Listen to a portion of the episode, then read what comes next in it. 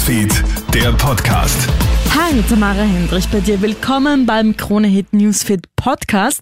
Schön, dass du reinhörst. Hier ein kurzes Nachrichtenupdate für deinen Samstagabend. Im Süden Österreichs kommt es letzte Nacht zu einer regelrechten Brandserie.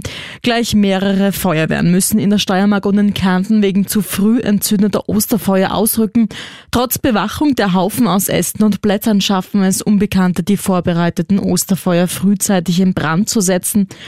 Auf der Schleppealm bei Klagenfurt ist ein Osterhaufen sogar mit einer Benzinbombe in Brand gesetzt worden. Der Landesfeuerwehrverband Steiermark meldet in diesem Zusammenhang mehrere Einsätze. Auch in Kärnten mussten fünf Feuerwehren ausrücken. Für mächtig Wirbel sorgte diese Entscheidung in den USA.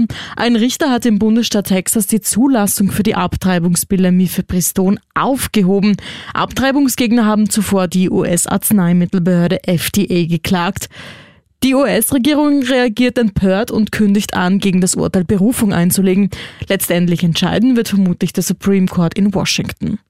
Mifepriston ist eines von zwei Medikamenten, die zusammen für einen medikamentösen Schwangerschaftsabbruch eingenommen werden müssen.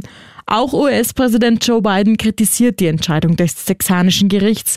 Es sei ein weiterer beispielloser Schritt, der Frauen grundlegende Freiheiten raube und ihre Gesundheit gefährde, so Biden. Im Netz sind jetzt über 100 Geheimdokumente des US-Militärs veröffentlicht worden. Die Dokumente sollen sensible Informationen über US- bzw. NATO-Pläne für den Krieg in der Ukraine enthalten.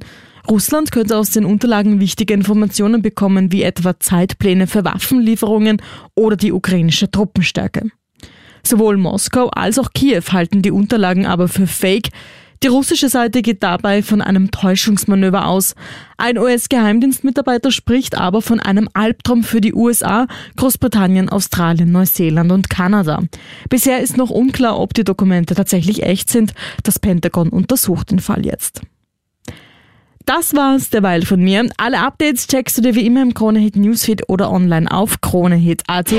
Frohe Ostern wünsche ich dir schon mal. Krone Hit Newsfeed, der Podcast.